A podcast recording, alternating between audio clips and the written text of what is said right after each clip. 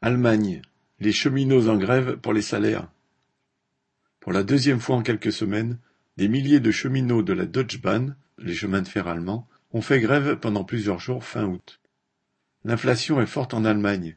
Ces derniers mois, les prix de l'alimentation, des loyers, des carburants ont beaucoup augmenté.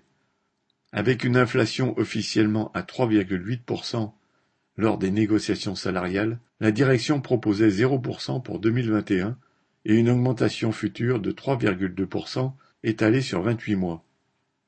Par-dessus le marché, la Deutsche Bahn annonce une attaque sur les retraites complémentaires. Après une consultation où 90% des votants se sont exprimés pour la grève, celle-ci a démarré à l'appel de leur syndicat GDL, le syndicat des roulants. Les trois quarts des trains régionaux ou à grande vitesse pour les voyageurs ou de fret sont obstinément restés à l'arrêt. À la Deutsche Bahn, il y a deux syndicats, l'EVG majoritaire et le GDL, plus combatif mais aussi plus corporatiste. En 2015, le gouvernement avait fait passer une loi visant à empêcher qu'un syndicat non majoritaire, comme le GDL, puisse appeler à la grève. Ainsi la grève actuelle des cheminots pour les salaires et les conditions de travail, s'oppose-t-elle aussi de facto à cette loi anti-ouvrière?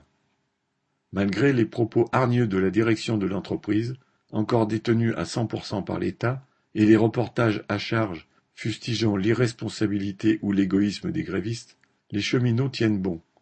Le lundi 30 août, ils ont décidé de se remettre en grève, et plus longuement cette fois, du 2 au 7 septembre, pour défendre leur niveau de vie. Alice Morgan